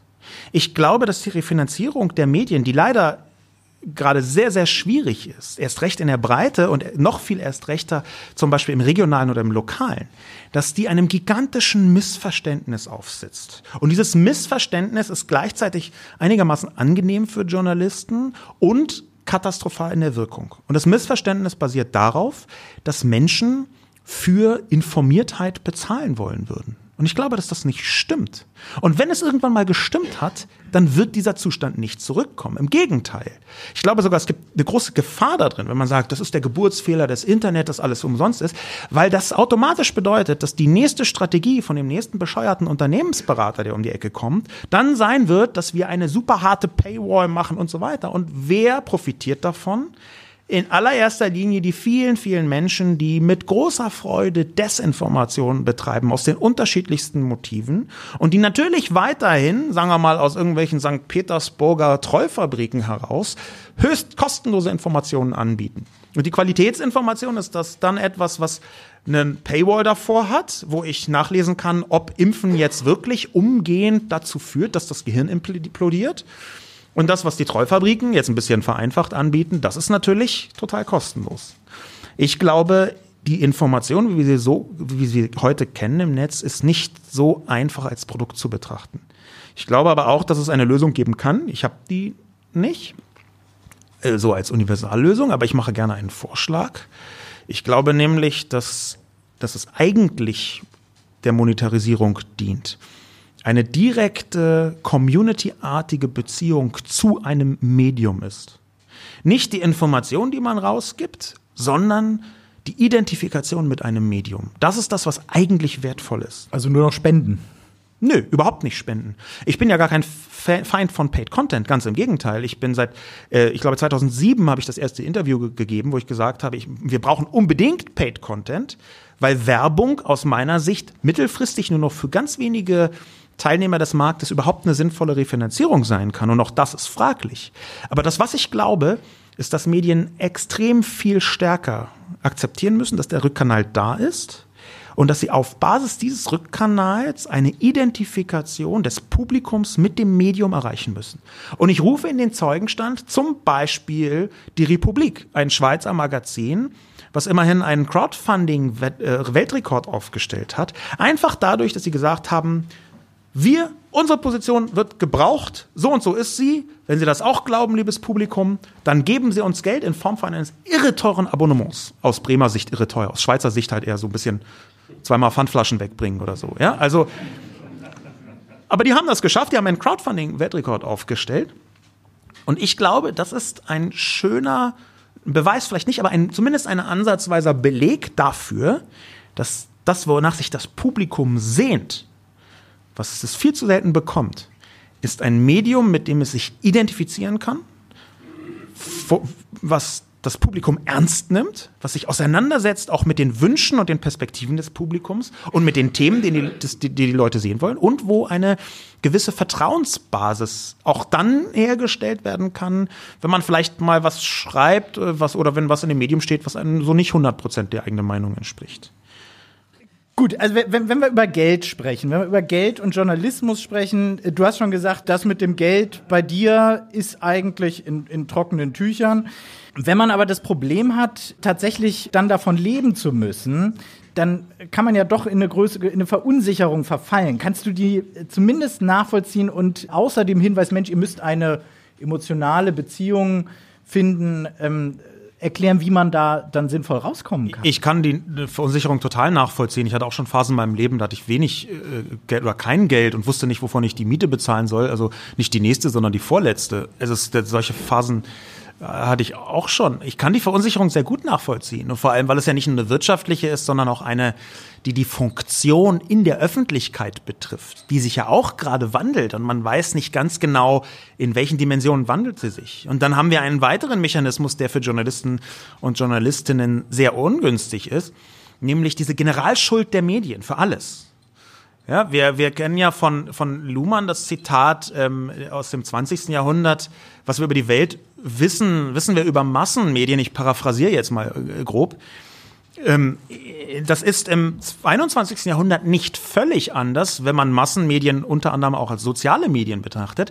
Aber diese Hypermedialisierung der Welt, dass also alles um uns herum zu Medien wird, sogar Marken werden zu Medien und fangen an, selber zu kommunizieren. Einzelne Menschen werden zu Medien.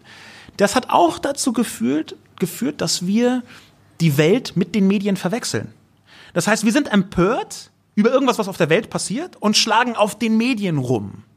Ja, und dieser Mechanismus, ähm, den viele Leute auch für sich gar nicht durchsteigen, ja, sondern das ist ein uralte Prinzip, äh, äh, don't shoot the messenger, aber man shootet dann halt doch den Messenger, weil das halt, wie, wie soll ich auch irgendwas anderes, die Welt kann man ja nicht erschießen.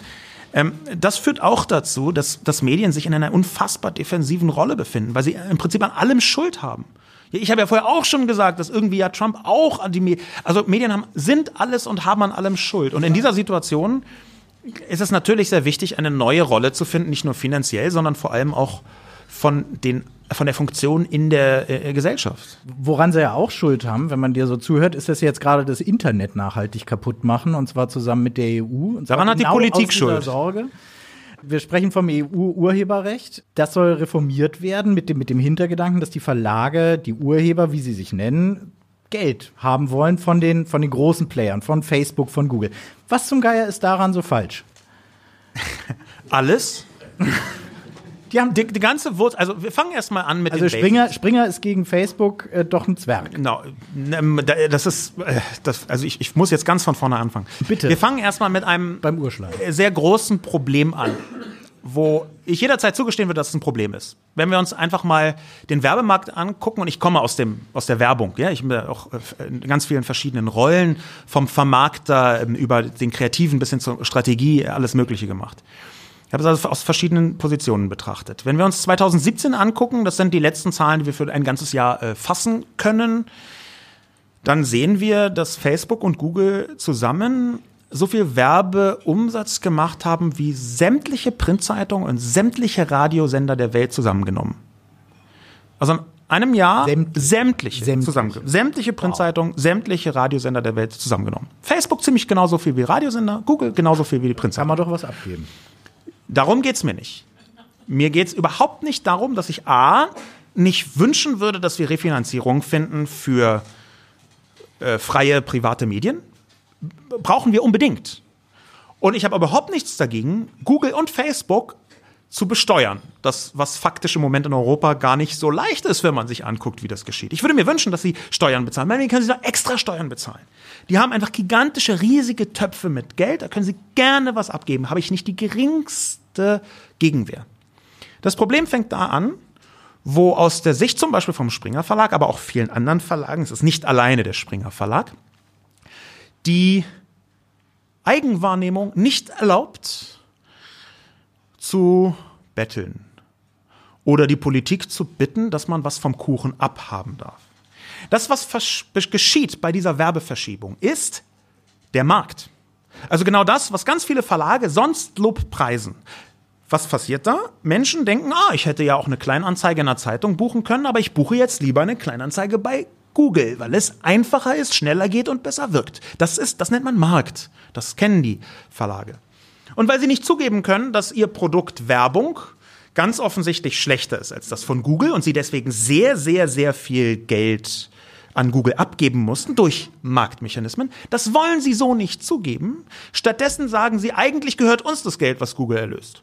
Eigentlich nimmt Google uns gerade irgendwas weg, was uns gehört. Und die Begründung dafür ist komplett irreal. Die funktioniert übrigens auch mit Lügen. Ich empfehle jedem, der die Hintergründe wissen möchte, einfach mal Lügen fürs Leistungsschutzrecht zu googeln. Das ist eine Artikelserie von dem Medienjournalisten Stefan Niggemeier. Er hat angefangen auf seinem Blog und dann irgendwann auf seinem Blog ähm, über Medien, ein Medienblog, ist sie weitergegangen.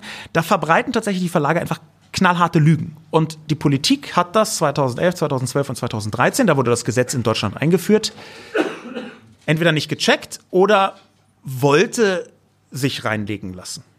Das ist also aufgebaut auf Lügen. Ich habe nichts dagegen, wenn die Verlagslandschaft sagen würde, wir kommen so nicht mehr weiter. Wir brauchen eine bestimmte Form von Unterstützung. Okay, lass uns darüber reden, wie die aussehen kann. Lass uns darüber reden, wie eine Refinanzierung privater Medien so aussehen kann, dass sie dann nicht vom Staat abhängig werden, was eine Gefahr darstellt, oder von der Politik. Wie man ja zum Beispiel an den, Entschuldigung, öffentlich-rechtlichen. Äh, werden, ne? Oh Gott, öffentlich-rechtliche Zeitung. Ne?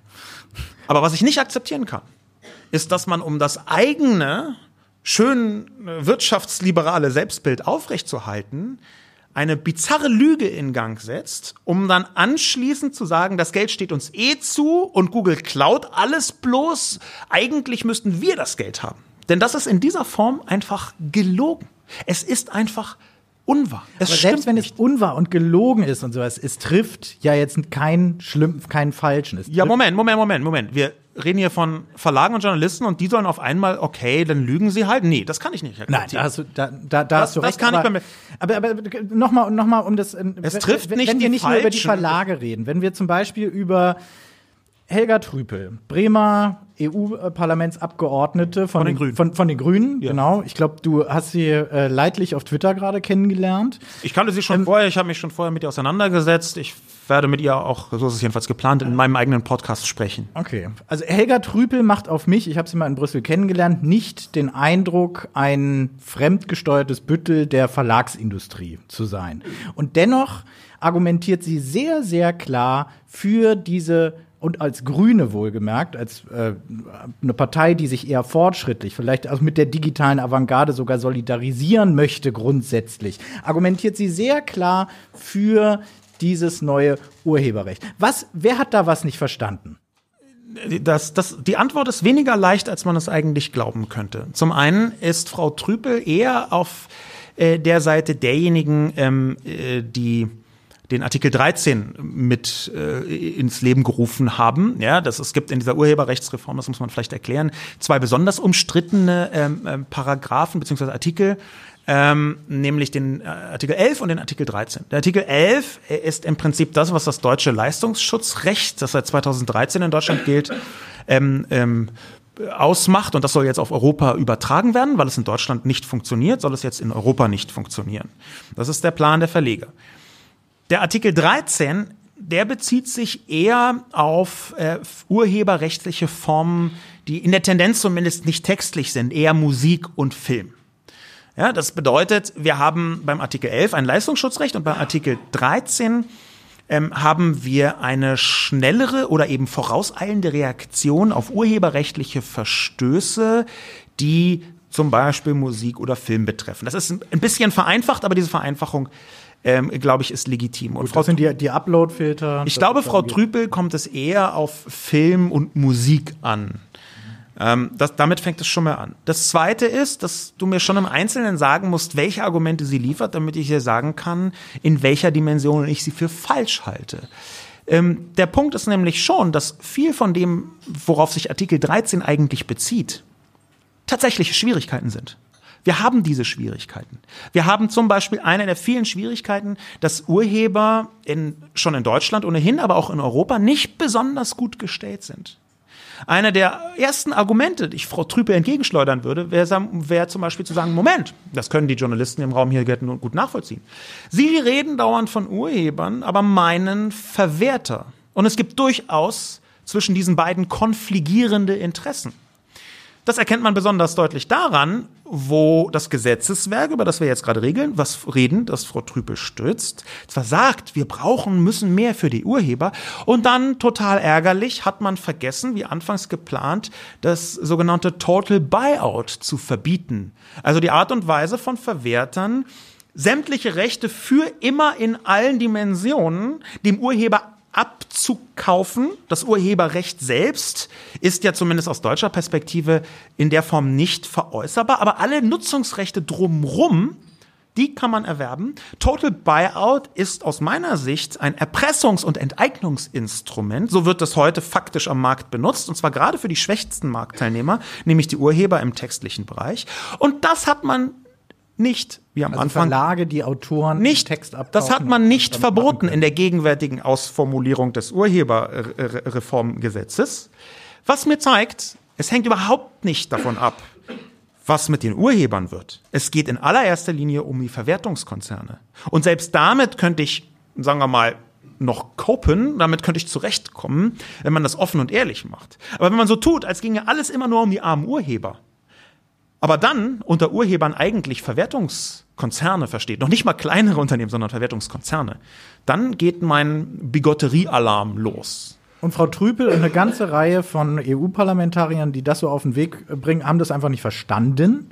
Also oder ich- sind zu faul, Nein. sinnvolle Alternativen zu überlegen. Also von Herrn ich kann mir Voss- das nicht vorstellen, wenn ich da mal kurz noch mal Ja. einhaken darf. Mir kommt es aber auch so vor, als sei das, vielleicht ist es ja gar nicht, ähm, es ist nur etwas, was uns nicht, ich muss gestehen, mich ärgert das ja auch, wie, wie es zurzeit geplant ist. Aber vielleicht ist es ein demokratischer Findungsprozess, der nun mal so ist Ich erwarte diesem aber Parlament auch von und der nun zu einem Ergebnis kommt, mit dem wir zwar nicht einverstanden sind, der aber demokratisch halt in diesen Strukturen so funktioniert hat und jetzt äh, dahin gekommen ist. Also mit Verlaub, ich erwarte auch von einem demokratischen Findungsprozess, dass er mit Fakten arbeitet.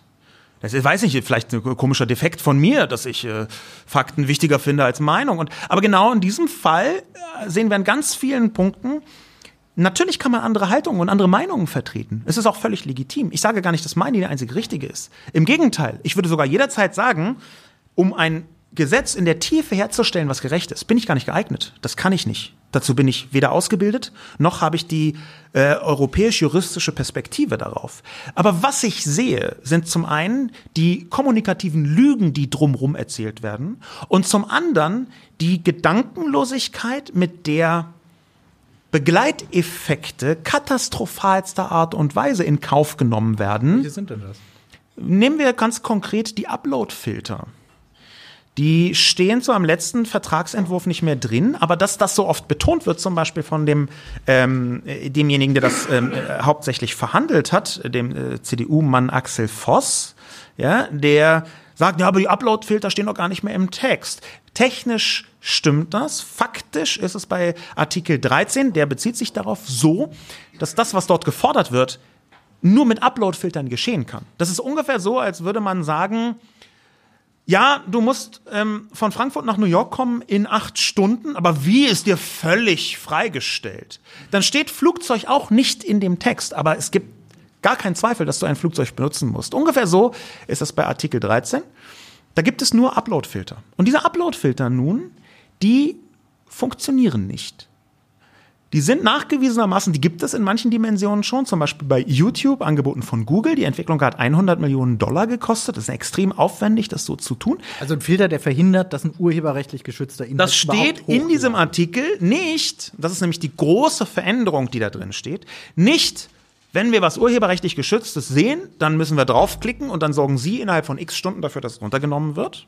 So ist sehr vereinfacht die rechtliche Situation im Moment. Sondern da drin steht, auch etwas vereinfacht, aber im, in der Substanz stimmt das so. Urheberrechtliches Material muss, wenn irgend Menschen möglich, daran gehindert werden, von unbefugten Menschen überhaupt hochgeladen werden zu können. Das bedeutet, wenn ich einfach einen Song hochladen will, an dem ich offensichtlich nicht die Rechte habe, dann darf ich den noch nicht mal hochladen. Das muss die Plattform vorher erkennen, ob das urheberrechtlich geschützt ist oder nicht. Und das ist, Stand heute, mit der Technologie heute, nicht möglich. Zumindest nicht möglich, ohne nicht gigantische Kollateralschaden zu haben. Zum Beispiel kann eine solche Software Parodien nicht erkennen. Zum Beispiel kann eine solche Software erfahrungsgemäß, und das weiß Google, weil das in Teilen von Google schon verwendet wird, nicht erkennen, ob es sich nicht eigentlich um ein legitimes Zitat handelt. Zum Beispiel kann eine solche Software nicht in der Tiefe erkennen, ob das ein neues Musikstück ist, was sich bloß so ähnlich anhört wie ein altes, oder ein tatsächlich nicht neues, sondern ein altes Musikstück, wo der Mensch hier nicht die Rechte dran hat. Dazu kommt auch noch, dass wir weltweit sehr unterschiedliche Herangehensweisen haben, was das Urheberrecht angeht. Da fängt an von den Verjährungsfristen, die in vielen Ländern dieser Welt unterschiedlich sind, was auch wiederum eine Komplexisierung genau dieses Vorgangs angeht. Das heißt, alles, was in der normalen Welt zum Beispiel durch Gerichte gelöst wird, wo Gerichte auch Rechtsprechung leisten müssen, was zum Beispiel durch anwaltliche Gutachten versucht wird zu lösen, was zum Beispiel dadurch versucht wird zu lösen, dass YouTube eine Vielzahl von Instrumenten für Rechteinhaber anbietet. Das möchte man nun schon vorher in eine Software einbauen. Und das kann und das wird und das muss schiefgehen. Okay, also wenn ich mir vorstelle, dass wir als kleiner Podcast, die eben auch, wenn wir so eine Folge raushauen, darauf verlinken, worüber zum Beispiel auf deine Artikel, über andere Artikel, über die wir hier gesprochen haben, die sogenannten Show Notes, also die Folgennotizen, worum es geht, müssten wir die Sorge haben, wenn wir das ein bisschen breiter treten, mal in diesen Show Notes, dass wir entweder gefiltert werden einfach, überhaupt nicht mehr sinnvollen Austausch, also das so wie Wissenschaft ja eigentlich auch funktioniert, Querverweise herzustellen, Fußnoten zu machen, zu zitieren, dass das alles nicht mehr funktioniert und dieser ganze Selbstermächtigungsraum Internet äh, kaputt geht. Also genau das. Genau das. Vor allem, weil die gegenwärtige Ausformulierung noch ein bisschen schärfer geworden ist. Da ist gar nicht verhandelt worden, was sind denn die Interessen der Öffentlichkeit, sondern ist noch schärfer geworden als ursprünglich.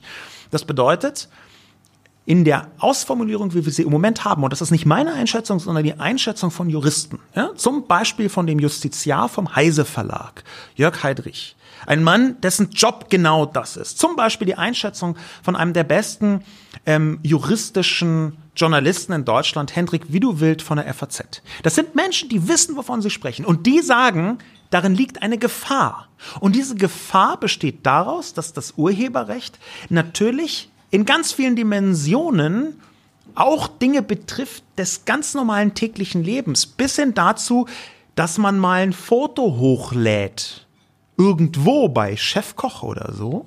Und dass dann natürlich die jeweilige Plattform, wenn sie nicht ganz enge, sagen wir mal, Ausnahmerichtlinien äh, ähm, beinhaltet, also wenn die nicht erfüllt werden, dass dann vorher geprüft werden muss, vorm Hochladen, ob das gegen das Urheberrecht verstößt oder nicht. Das heißt, faktisch muss man prüfen, ob von den 100 Trilliarden, und die Zahl ist nicht übertrieben, Fotos, die es auf der Welt gibt, die urheberrechtlich geschützt sind, ob davon eins gerade hochgeladen wird oder ob es wirklich ein neues Foto ist.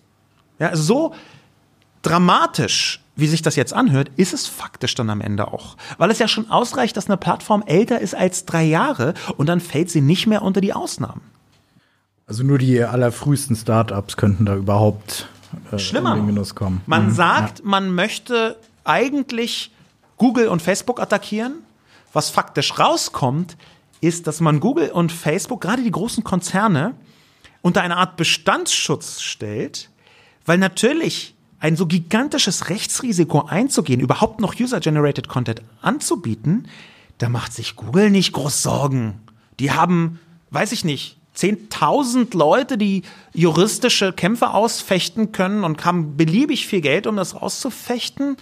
Die machen sich da keine Sorgen. Im Gegenteil, die haben eine 100 Millionen Dollar schwere Technologie, die Upload-Filter äh, bedeutet, also äh, faktisch anbietet, die werden die schön weiter lizenzieren. Und das kleine Start-up, was vielleicht fünf Jahre alt ist und was vielleicht mal in der Hochzeit geschafft hat, äh, 5,3 Millionen Nutzer anzuziehen, was jetzt für soziale Netzwerke zum Beispiel gar nicht besonders viel ist, jetzt Chefkoch hat viel mehr zum Beispiel, ähm, das hat äh, dann Probleme, weil es gar nicht weiß, wie kann ich dann einen Upload-Filter rechtssicher auf meine Plattform ziehen. Es ist einfach Hanebüchener Unfug. Es ist grotesk, es ist nicht durchdacht, es ist einseitig, es ist Konzernpolitik, es stärkt Google und Facebook, es zerstört Teile oder es potenziell zumindest zerstört es Teile des Internets, wie wir es heute kennen. Und ich glaube deswegen, dass man gar keine vernünftigen Argumente dafür finden kann. Gut, jetzt sind bald Europawahlen. Vielleicht sind die Abgeordneten da ein bisschen empfänglicher für Kritik von, von Wählern.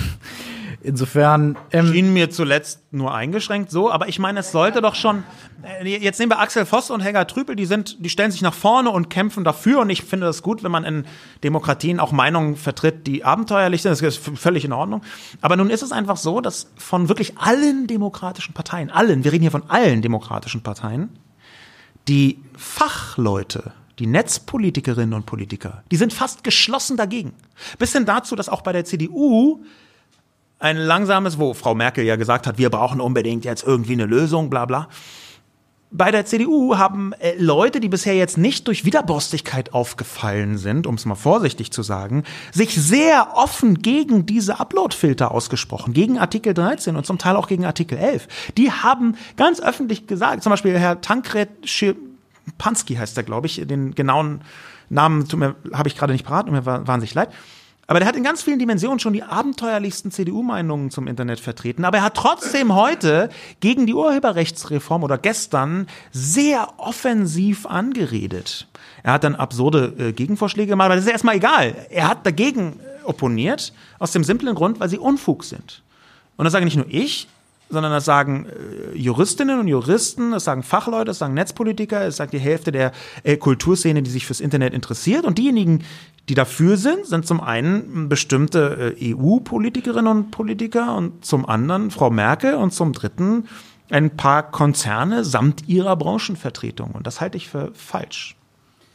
Lass uns mal zum Schluss noch mal äh, eine Runde Frag den Lobo machen, weil wir auch eine ganze Menge Kollegen natürlich da haben, auch Volontäre sind da. Du hast diese schönen Privilegien beschrieben. Ne? Ja, das mache ich am liebsten. Ja, äh, wie, wie, wie kriegen wir das auch? Wie, wie, das ist natürlich. Wie, wie müssen wir Also ich meine, ich denke, ich verrate kein Geheimnis, wenn ich sage, dass die Privilegien äh, natürlich fast eine ausschließliche Frisurenfrage sind. Ja, ja.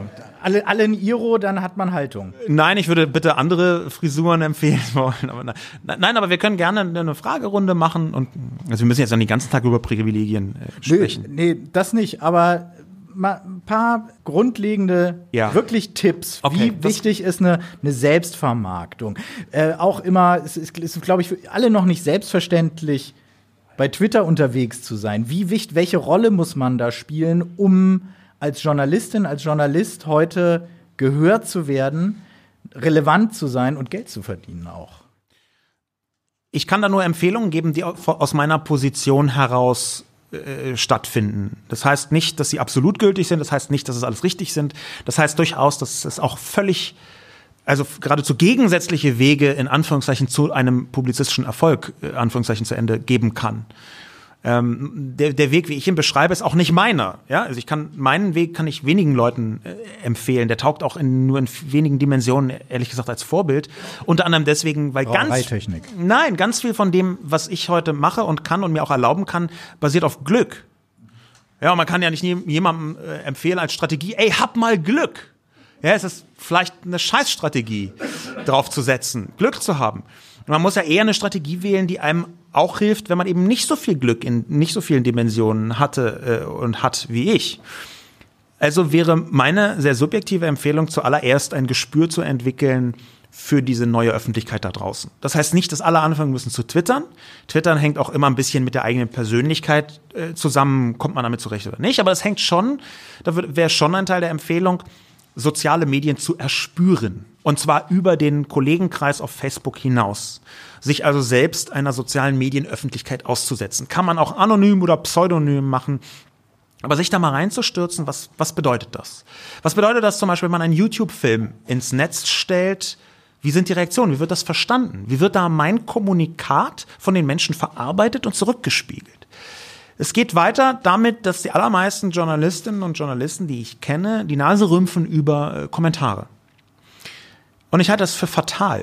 Ich halte es für katastrophal falsch. Ich mache seit fast zwei Jahren den äh, Debatten- und Reflexionspodcast, in dem ich Kommentare in der Öffentlich von der Öffentlichkeit bespreche, die unter meine Kolumnen gesetzt werden. Hauptsächlich aus dem Spiegel Online Forum, aber auch auf Twitter, manchmal auf Facebook, in anderen Medien und so weiter und so fort. Seit ich die Kommentare ernst nehme, sie bespreche, mich darauf beziehe, und zwar nicht anbiedernd. Ich sage auch manchmal, dieser Kommentar ist kompletter Unfug und ich möchte davon nichts mehr hören, also das sage ich auch ganz offen. Aber seit ich sie ernst nehme, ist die Kommentarqualität dramatisch gestiegen. Wirklich dramatisch. Das ist der erste Punkt. Der zweite Punkt ist, dass ich gemerkt habe, dass ich in ganz vielen Bereichen, ich habe ja eine Kolumne, einfach unvollständige Perspektiven abgebildet habe. Da dachte ich, ja, ich bin ja ein äh, sehr kluger, sehr gebildeter Mann.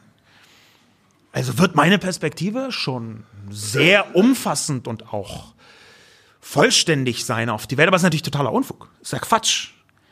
Die Arten und Weisen, bestimmte Themen zu sehen, die sind so eingeengt in der eigenen Person. Und ich glaube, das gilt nicht nur für mich, sondern für die allermeisten, dass wenn man Kommentare ernst nimmt, fängt man an, auch andere Perspektiven auf einmal sehen zu können. Und das heißt, man, das heißt nicht, dass man auf einmal Verständnis für alles haben muss. Aber das heißt schon, dass man notorisch aus meiner Sicht heute im Jahr 2019 als Journalistin und Journalist das Publikum unterschätzt. Und zwar strukturell unterschätzt. Weil die heutige Medienlandschaft so aufgebaut ist, dass es einem besonders einfach gemacht wird, das zu unterschätzen.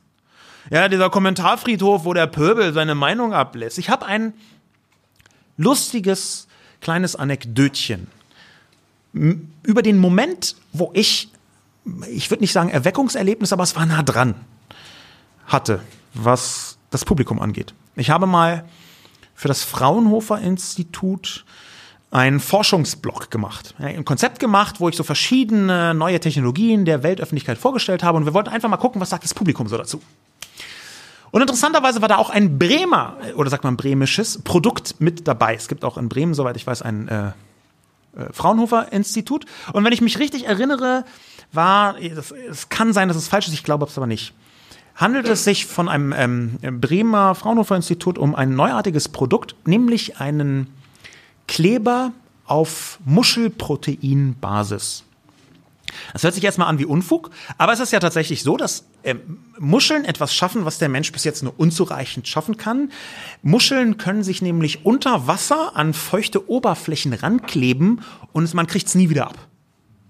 Diese Muschelproteine können also in kalten, feuchten Umgebungen klebend, adhesiv wirken. Großartig. Kann der Mensch bisher uns nicht besonders gut. Wollte der Mensch auch lernen, hat er bei Fraunhofer mal eine Muschel gefragt, die hat alle ihre Geheimnisse preisgegeben. Und dann wurde also bei, soweit ich mich richtig erinnere, bei diesem bremischen äh, Institut äh, ein Muschelprotein-basierter Nassraumkleber entwickelt. Und es hört sich an wie eine totale Spezialanwendung, wo man irgendwelche bizarren Erdgasrohre unter Wasser, irgendwie so Nord Stream 2, eher so an Polen vorbei, klebt man da zusammen. Nein, ist es gar nicht so. Denn man hat damit versucht zumindest damals rauszufinden, wie man Wunden kleben kann. Wie man also diese letztige Narbenbildung durch irgendwelche genähten Wundung, Wunden ersetzen kann durch Klebe. Dass ich also Wunden zuklebe. Hört sich toll an. Ich habe einen Artikel geschrieben, nach bestem Wissen und Gewissen, und ich hatte damals ja äh, Biotechnologie studiert, ich habe also so einen gewissen Einblick äh, in bestimmte Prozesse da auch, über diese bremische Entwicklung von Muschelkleber für Wunden. Ich habe mit den Forscherinnen gesprochen, ich habe mit den Experten, ich habe alle möglichen Artikel mir angeguckt, habe quasi das Ganze und schreibe den Artikel. Und der erste Kommentar, der erste Kommentar war von einem Mann, der schrieb, ja, ist alles ganz spannend, aber an dieser und dieser und dieser Stelle ähm, hätte ich das ein bisschen anders formuliert. Das haben Sie im Prinzip auch schon richtig verstanden. Und ich habe so angezogene Handbremse, ich meine mal Kundenprojekt, ja, so gesagt, ach so, ja, warum sind Sie dieser Meinung? Ich hätte natürlich, mein erster Reflex war, du Arsch mit Ohren, was soll der Kram? Und zum Glück habe ich das mit angezogener Handbremse gemacht. Denn der Mann, der geschrieben hat, hat dann auch nachvollziehbar, und ich habe den Namen überprüft, hat dann geschrieben, ja, ich habe vor zehn Jahren das Patent dafür angemeldet. Verdammt. Und in der Sekunde ja. ist mir klar geworden, und das ist halt dieses gigantische Novum des Rückkanals. Egal wie viel Ahnung du hast von egal welchem Thema, egal wie tief du recherchierst, irgendwo da draußen im Publikum ist immer jemand, der einfach hundertmal mehr Ahnung hat als du. Und wenn man damit rangeht, mit dieser Perspektive, irgendjemand im Publikum ist klüger als ich, hat mehr Erfahrung als ich, hat damit viel länger gearbeitet, weiß im Detail noch viel, viel besser, wie die Zusammenhänge sind. Wenn man mit der Haltung rangeht, dann entwickelt man eine völlig andere, viel demütigere Position gegenüber dem Publikum. Und ich glaube, dass das etwas ist, was sehr, sehr viele Journalistinnen und Journalisten noch nicht richtig durchdrungen hat, dass sie nicht in ein großes schwarzes Publikumsloch reinschreiben, wo dann irgendwann mal irgendwelcher lästiger Kram zurückkommt, sondern dass im Zweifel immer jemand ist, der besser Bescheid weiß. Und da, glaube ich, ist noch ein sanfter Optimierungsbedarf, wenn ich auch zugeben muss, dass ich eine sehr langatmige Anekdote zur Erklärung erzählt habe. Sascha Lobo über Muschelkalk, das Internet und den ganzen Rest hier in unserer ersten Folge vom Freiraum-Podcast. Sascha, danke dir erstmal fürs Kommen. Beim nächsten Freiraum haben wir dann Christian Schmidt hier, den ehemaligen GameStar-Redakteur und Podcaster. Dann geht es um Spielejournalismus, damals wie heute, und die alten Haudegen-Spiele, Monkey Island, Day of the Tentacle etc. und alles, was so Retro ist. Dir danke nochmal fürs Kommen. Sehr gerne.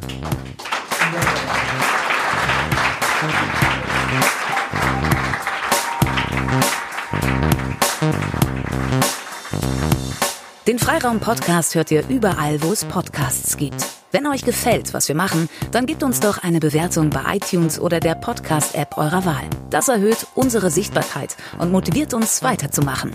Wenn ihr uns einen Audiokommentar schicken wollt, geht auf unsere Website freiraum.fm. Dort findet ihr auch die Show Notes und den Link zu unserer Steady-Unterstützerseite. Allen Spendern, die den Freiraum ermöglichen, ein großes Dankeschön. Freiraum. Reden statt Talken. Freiraum ist eine Produktion vom Bremer Presseclub, Bremen 2 und dem Weserkurier. Ganz zum Schluss noch eine Bitte in eigener Sache. Den Freiraum produzieren wir, das Freiraumteam, ehrenamtlich. Für Technik, Serverkosten, Hotelübernachtungen, Reisekosten der Gäste bekommen wir eine teilweise Unterstützung von unseren Produzenten. Allerdings reicht das nicht, um dauerhaft alle Kosten zu decken. Deshalb überlegt euch doch mal, ob ihr uns nicht mit einer Spende bei Steady unterstützen möchtet. Jeder Betrag hilft, angefangen bei einem Euro.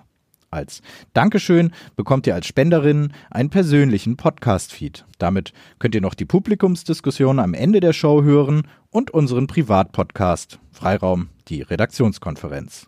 Darin besprechen wir alte Folgen, geben euch einen Einblick in unsere Planung und was uns alles gerade so umtreibt. Und wer noch etwas mehr Geld reinschmeißen möchte, der bekommt ein richtig schönes Freiraum-T-Shirt oder den Freiraum Bierhumpen. Alle Infos findet ihr bei Steady oder auf freiraum.fm. In diesem Sinne, danke, dass ihr den Freiraum möglich macht.